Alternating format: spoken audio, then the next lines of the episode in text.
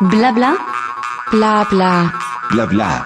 Blabla. Blabla. Blabla. Blabla. Blabla. Blabla. Blabla, le podcast de Bike Café. Bonjour et bienvenue sur Blabla, le podcast de Bike Café.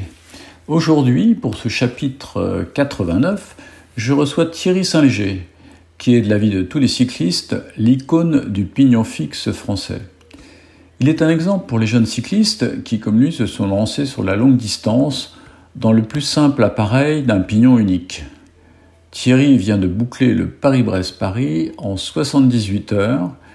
Il avait décidé cette année de partir dans la dernière vague pour côtoyer, les invisibles, ceux pour lesquels il n'y aura pas foule à l'arrivée. Cette année, Thierry étrenait un nouveau vélo pour remplacer son Victoire qui avait bien vécu.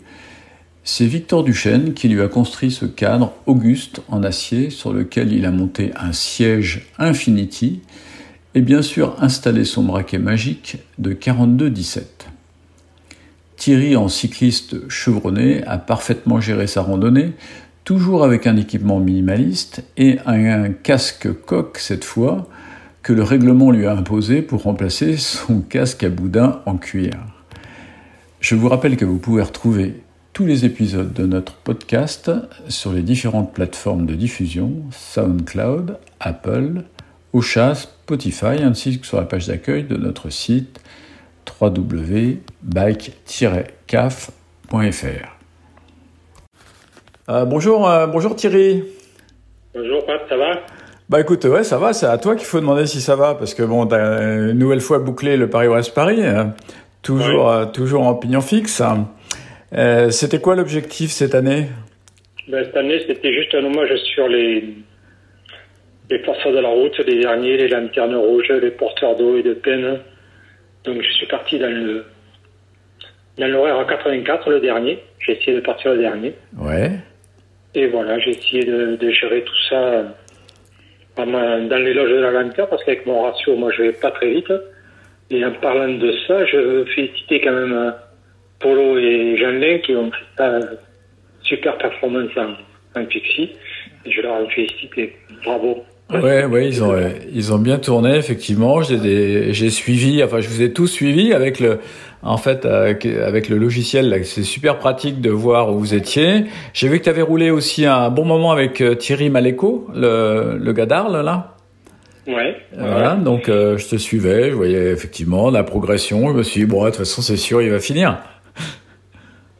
Oui, oui, non, mais après, j'avais fait une, petite euh, pratique de, de faire Paris-Brest un peu dans des horaires un peu convenables pour que j'ai un retour plus, euh, plus partagé entre les ravitaillots et le monde. Et puis voilà, j'ai mis 32 heures pour aller à, à Brest, puis après, j'ai j'ai fait quelques pauses de 20 minutes et voilà, ça a très bien marché, j'ai bien géré. La chaleur a été quand même présente sur, ce, sur cette édition. Ah oui, oui, c'est... Comme j'ai voulu.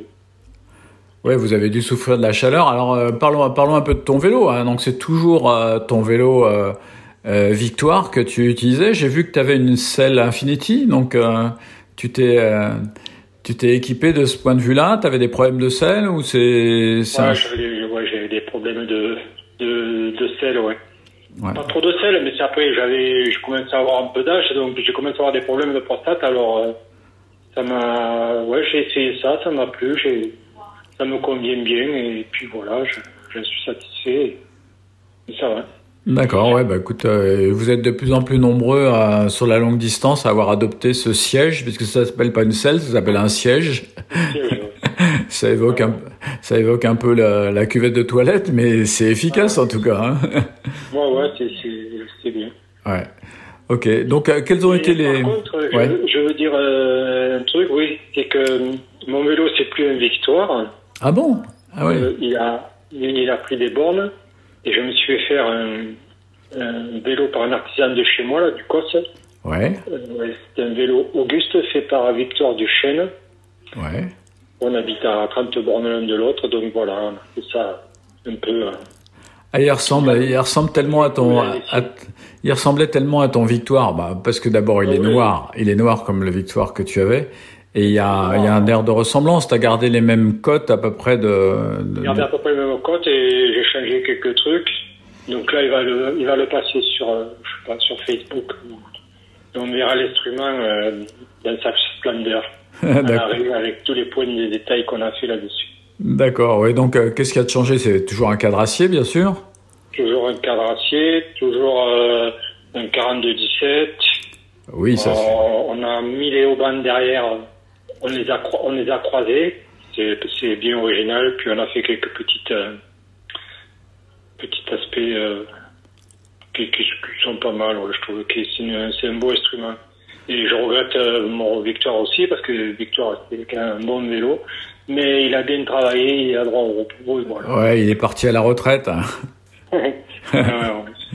Ouais, bah écoute, euh, ouais, mais avec ce que tu lui fais subir aussi euh, en nombre de kilomètres et en contrainte, parce que euh, faut pas oublier quand même pour ceux qui connaissent pas ton palmarès que ce vélo, il a quand même euh, bourlingué pas mal, il a franchi les Alpes, il a fait des choses extraordinaires en pignon fixe. Donc, euh, Ah ouais. enfin bon, c'est surtout elle qui a fait des choses extraordinaires, mais enfin, il t'a bien aidé le vélo aussi quand même. Oui, oui, oui, Ouais. oui, oui. Donc, euh, vélo pour. hein.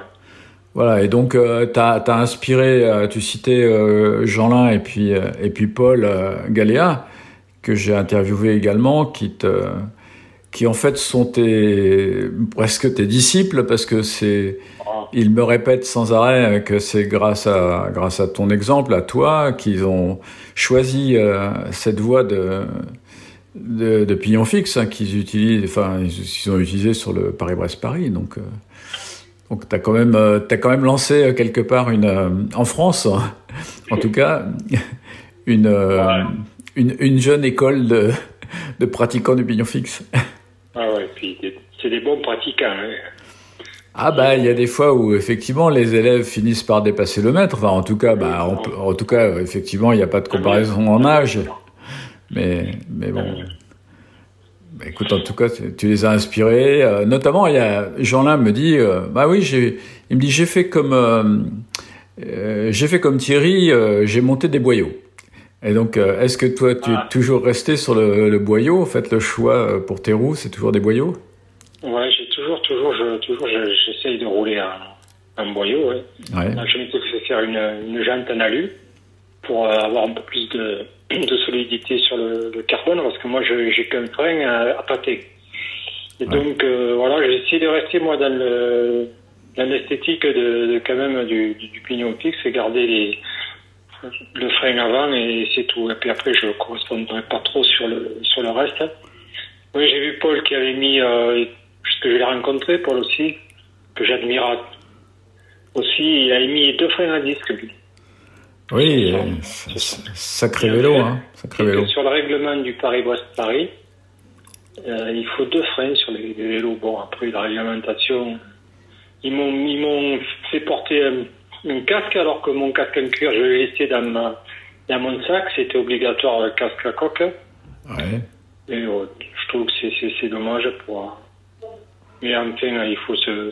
C'est l'évolution du vélo, de toute manière. Ouais, c'est l'évolution. Remarque, t'as quand même mis des prolongateurs, hein, j'ai vu sur ce vélo-là. Ouais, des courbes, des... ouais, ça, c'est vraiment, euh, ça, ça apporte euh, un repos sur les épaules, sur les avant-bras, sur les mains.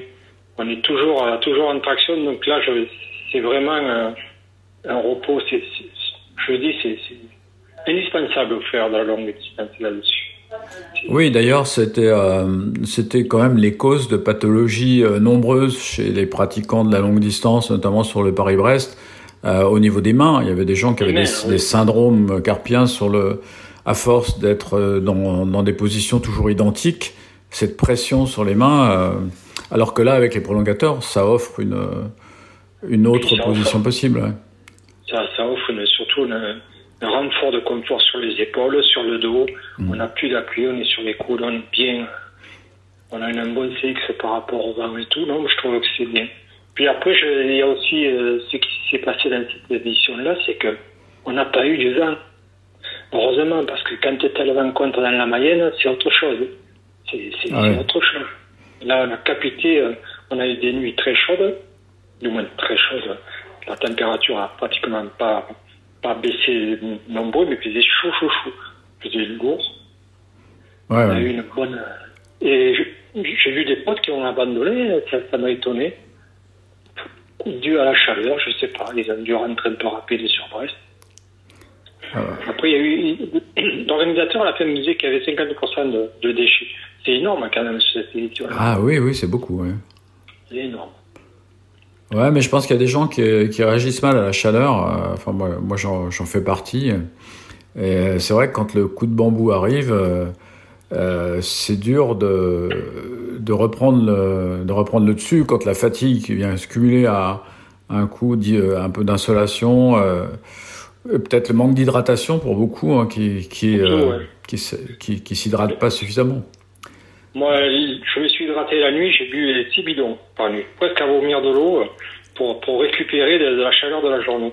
Ouais. Et après, c'est que ce qu'il faut pas avoir peur de faire, c'est des. Moi, je fais des flashs de 20 minutes qui sont euh, compensatoires. hein. 20 minutes de, de, de sommeil, c'est un, un passif, c'est, c'est, c'est 3 heures et demie de, d'actif. hein. Ça, Ouais. ça, c'est- Moi, c'est mon système. Après, il y en a d'autres qui passent des nuits euh, sur 2 ou 3 heures de repos, mais après ça, c'est par rapport, pareil, hein, à leur ratio. Moi, j'ai un ratio qui ne me permet pas d'aller vite. hein. Ouais. À 35 à l'heure, je, je suis au max dans les descentes. Ouais, c'est déjà, c'est déjà pas mal parce que à 42-17, 35 à l'heure, ça veut plus faire plus de 90 tours minute. C'est quand même. euh, J'arrive à faire des pointes de 42, mais je le tiens pas longtemps, tu vois. Si c'est Ouais, bah oui. si c'est vallonné, je... mais après, c'est c'est dur, hein. c'est dur. Ouais. Voilà. Et ouais, puis au niveau fatigue musculaire, parce que si t'as qu'un seul frein avant, toi, c'est ce qu'expliquait euh, Paul Galéa. euh, pourquoi il a mis des disques, c'est que lui, euh, il a les genoux fragiles.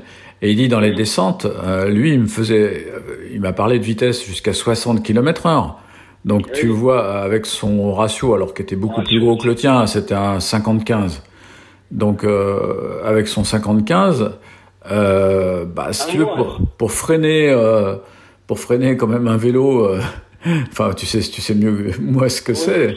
Donc il faut euh, soit euh, utiliser ses jambes pour participer au freinage, surtout quand on n'a qu'un seul frein avant, quoi. C'est Ouais. Non, mais moi, je vais être honnête avec tout le monde. hein. Moi, mon frein avant, s'il me faut m'arrêter immédiatement, je peux pas. ouais. Je fais un puis euh, je fais un dérapage, mais je vais rentrer dans l'obstacle, je l'éviterai pas. hein. Ouais. Donc aussi, c'est pour ça que je, je, je tente pas des gros ratios. Puis j'ai tellement l'habitude de 42-17 que, que ça passe partout. hein. Mais c'est vrai qu'à 60 à l'heure, avec un fixie, euh, si t'as pas des freins à disque, ça va être chaud. hein. Ouais. Tu vas avoir la misère. hein. Ouais. Alors imagine-toi en patin. En patin, moi je peux pas m'arrêter en patin. Si un obstacle me vient à, 5-6 mètres, je, je le prends de, de plein fouet. Le temps que j'ai réajuste, que je freine. Pratiquement, il n'y a pas trop de frein devant, et puis voilà. Hmm. Et c'est pour ça que j'avais anticipé cette année de mettre une, une jante à lui, tu vois. La jante carbone, s'il pleut, là, tu n'as pas de frein du tout. Là, Ah tu, ouais, tu t'arrêtes pas là. un patin, c'est, ça répond pas. hein. Ouais. Et, pour, et pourquoi tu veux pas mettre un frein arrière? C'est pour des questions de- d'esthétique uniquement ou Voilà, moi, c'est des questions de, de, de respecter euh, le, le minimalisme au maximum. Comme ça, au moins. D'accord.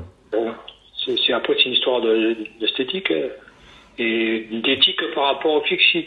Mais je, je suis, moi, je suis pas contre les gars qui mettaient des freins à disque. Ils font ce qu'ils veulent. Ils, sont, ils préparent leur, leur sécurité à eux. hein, c'est, normal. hein. Oui, c'était euh, c'était à la fois la sécurité, je te dis, puis euh, Paul, en tout cas pour son cas particulier, c'est c'est qu'il est il souffre beaucoup des genoux et donc Ah. euh, la- la- l'implication que demande le, le freinage euh, avec les jambes, évidemment, euh, a une une action sur les genoux et pour lui c'est- c'était sa crainte quoi. Ouais, mais c'est ceux qui l'avaient expliqué, ça, Paul. On avait discuté avant le départ. Non, par contre, Jeanlin, lui, était avec des, des freins sur jantes. Et, et donc, il avait euh, donc adopté les boyaux. il euh, n'a pas été très convaincu par le confort. Après, euh, effectivement, euh, Peut-être qu'ils avaient trop gonflé aussi. peut-être, oui, parce que c'est toujours... Souvent, la, la pression, on, on a toujours tendance à essayer de, de, avec le boyau, de, de, de le gonfler au max. Non, non, il faut y garder, il faut y garder une souplesse Mm. pour avoir ce confort-là.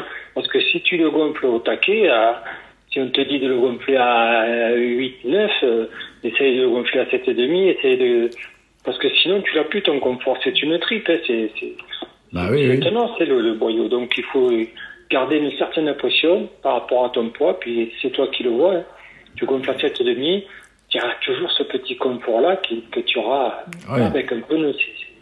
Ouais, déjà 7,5 c'est c'est pas mal. Moi, je sais que sur- dans mes pneus de 26, euh, je dois mettre euh, six- à peine 6 bars.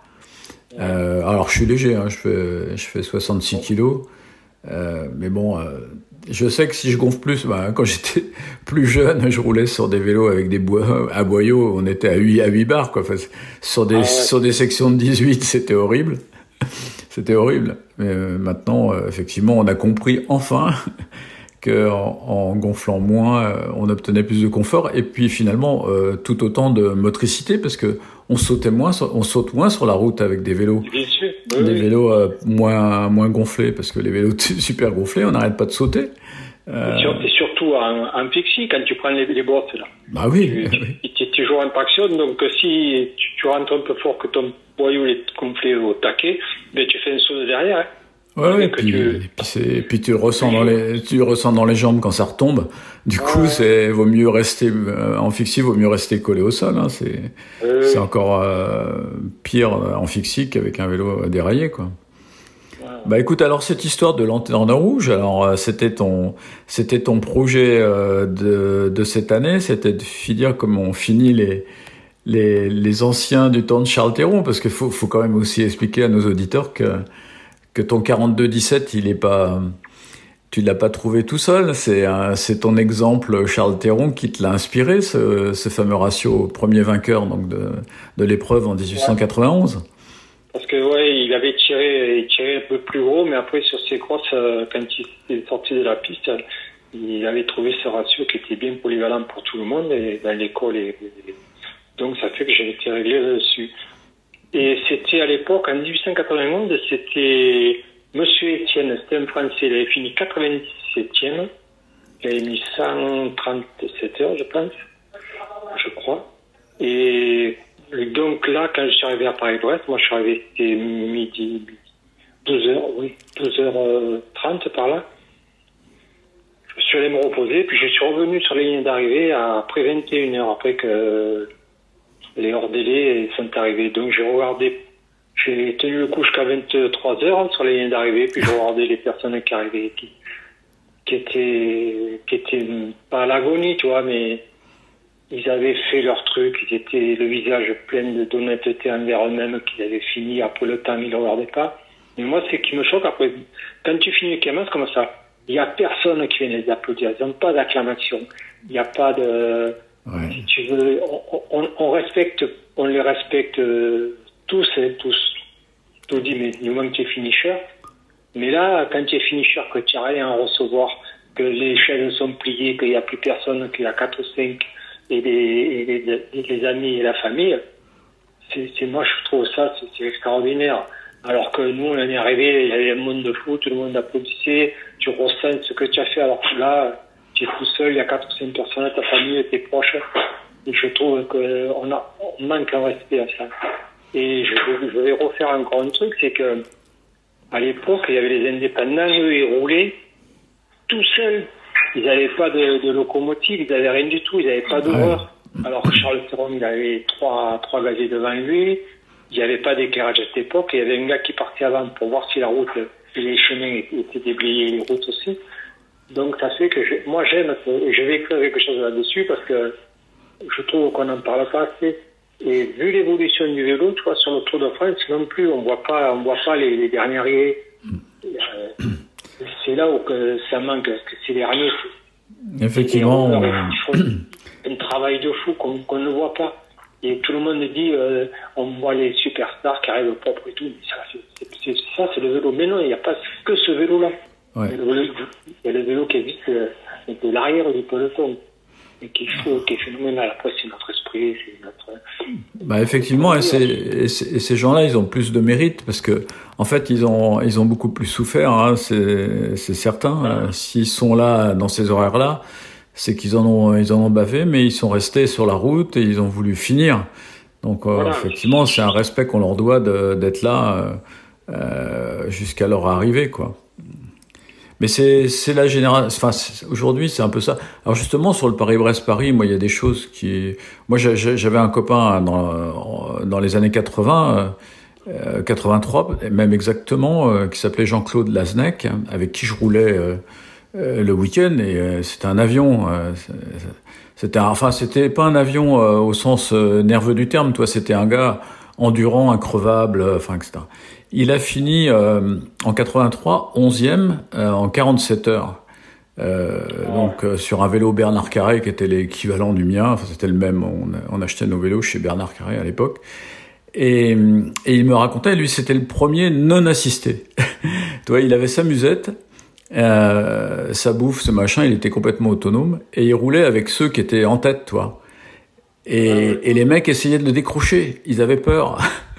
Et les gars, ils avaient des roues, ils me décrivaient un, un déroulement de la course, parce que c'était ni plus ni moins une course, où effectivement, euh, euh, il y avait cette notion de mecs qui, qui avaient des bagnoles à côté d'eux, euh, et, et je retrouve ça aujourd'hui, en 2023, dans, dans ces gens qui sont euh, avec des caravanes, avec, des, avec toute une assistance qui, qui est quand même décalée par rapport à, à l'objectif d'une randonnée, quoi. Ça a pu, ça a pu rien avoir. Mais oui, c'est ça, c'est que après, euh, voilà, il faudrait. Mais tu aurais vu le trafic de de de, de mobile, les- le trafic de, de, de voitures et de, camions, c'était c'était fou, quoi. C'était fou. Alors que là, ça demande. C'est une randonnée, ça le dit bien. Bon, après, toujours à l'époque, même en 1891, c'était la guerre. Ah bah hein. c'était une course, c'était une course. Ouais. Une course. Donc voilà. Et ça, ça on ne pourra pas l'empêcher. Puis, puis c'est comme ça. Mais c'est c'est dommage parce que après, toi, sans assistance, quand même, tu as un autre esprit, tu as un autre partage, tu as un autre, euh, une autre envie de, de voir les, les gens qui s'arrêtent, tu t'arrêtes, euh, les personnes qui te servent de l'eau, là, d'une gentillesse à tout va, dans les, dans les granges et tout. Ça, je pense que tu, tu fais un pari presque pareil comme ça. Après le faire dans la tête dans le centre et bombarder et dire voilà j'ai fait tant et tant, alors que qu'est-ce que qu'est-ce que tu auras apporté? Même sans assistance, tu mets 10 heures ou 12 heures de plus, qu'est-ce que c'est? Au moins tu auras eu la- la- le plaisir de rouler avec tout le monde. Avec tout le monde. Là après, euh, c'est notre esprit. Et puis voilà. hein. Oui, non, mais ça, ça l'homme est, ce qu'il est, c'est-à-dire que l'homme a toujours voulu, euh, a toujours en lui euh, cet ADN de performance qui de toute façon ressort au travers de euh, d'une comparaison, quoi. Donc en fait d'un classement. Mais alors du coup, c'est un peu ambigu parce que euh, on affiche quelque part au DAX randonnée et puis on voit un classement. Donc si tu veux, il y a un truc qui est un peu euh, contra- contradictoire. Mais mais bon, après. euh, ce qui me choque surtout, c'est le fait que dans le règlement, il est bien précisé qu'il ne faut pas fournir d'assistance en dehors des points de, des points de contrôle. Or, euh, or euh, tout le monde le sait, tout le monde le voit tout au long de la route, qu'il y a euh, justement une assistance permanente d'un certain nombre de véhicules euh, qui sont là pour, pour aider leurs coureurs. quoi. C'est un peu... Ah oui, oui, ça c'est, c'est- c'est- ça c'est sûr. Puis même, écoute, euh, à l'époque il y avait des, des lièvres, il y a toujours des lièvres au Paris-West Paris en 2023. Hein. C'est incroyable. les, les mecs qui sont là, il y en a trois devant et tu sais que là c'est pour euh, c'est pour rompre, c'est pour arriver à, à- à- ouais. Ouais, mais ça, moi je pense qu'on pourra jamais. euh, puis c'est normal, et après l'évolution, tu te rends compte, il y a, il y a des 7800 euh, bonhommes là. Puis, puis, ça, puis je pense qu'aussi la- l'ultra apporté son essor dans le Paris-Ouest Paris. Hein. Les gars, on va y aller. Et le Paris-Ouest Paris, c'est quand même. il faut le faire. Si tu, tu tombes dans des éditions où il y a eu de la pluie ou du vent, euh, tu verras que tu, si tu veux te ménager, tu vas finir ça, sur l'étagère de d'à côté. hein. Ouais, bien sûr. C'est quand même 1236 bornes, il y a plus de 10 000 de dénivelé. et Voilà. Ouais, c'est pas rien. Il y, a des, il y a des passages à 15% après Brest. Là, quand il faut, quand tu rentres, avec t'es déjà bien, bien secoué par l'allée, euh, Il y a des murs d'arrêt là, dans, dans Ouais. Paris. euh. à carré, ouais. Ouais, ouais, c'est- c'est costaud. Donc après, Ouais, euh, c'est costaud. ouais. puis après même, euh, même je pense que c'est- c'est- ça restera toujours du vélo, mais Ouais. pour certains oui, pour certains non. alors, C'est critiquable sur tous les sur tous les points, c'est- moi c'est pas la critique qui me non non il faut être sage avec ça, ça c'est une des courses les, plus vieilles. Oui, c'est c'est c'est sans doute même la plus vieille en longue distance hein, que je connais. Je sais, il y en a, il y a peut-être d'autres qui qui vont que j'ai que, que j'ai oublié, mais euh, en tout cas c'est pour moi la le phare de la longue distance. Quoi. Enfin, c'est la, référence. c'est la référence. C'est celle sur laquelle il y a eu les premiers pneumatiques euh, avec des chambres. Enfin, toi, c'est. euh, Ah, Michelin, ouais. donc euh, c'est quand même une. euh, Ouais, voilà, c'est une institution. Voilà, chercher le mot, c'est presque une institution. ouais. voilà. Tout à fait. Ouais. Bah écoute, euh, bah, ça m'a fait plaisir d'échanger avec toi parce que, euh, comme je te disais tout à l'heure, euh, quand même, tu es un bon exemple. Moi, moi j'essaye modestement de, de rouler aussi. Je, je me suis toqué, mais pour le, pour le single, parce que le fixe, euh, c'est pas, je l'ai pas dans la tête, si tu veux, j'arrive pas. j'arrive- Ouais. Pas. Ma tête, ma tête, elle comprend pas le fixe. Euh, je suis trop distrait. je suis distrait. Et j'adore, en fait, il y a un truc que j'adore, euh, c'est de descendre, tu sais, en me laissant filer euh, en roue libre. Et, et ça. euh, Bon, bah écoute, je te souhaite une bonne journée et, euh, Bon. et à, à très bientôt, Thierry. Ouais, j'espère verra. Quand je descendrai, j'essaierai de faire un tour là-bas pour venir te voir. Ouais, puis euh, ouais, je veux bien. Tu viens me voir. Tu me dis, on ira faire un tour ensemble ou j'irai à ta rencontre euh, sur la route vers Cavaillon ou ailleurs. Euh, et puis on reparle de ton vélo. Tu me donneras les coordonnées de ton, de ton constructeur et on Ouais. parlera de, on parlera de lui et de, et de, de son travail. Ça marche. Ok. On fait comme ça. Ça marche pas. Allez, Je te souhaite une bonne après-midi. merci beaucoup. Ciao. salut Thierry. Blabla, le podcast de Bike Café.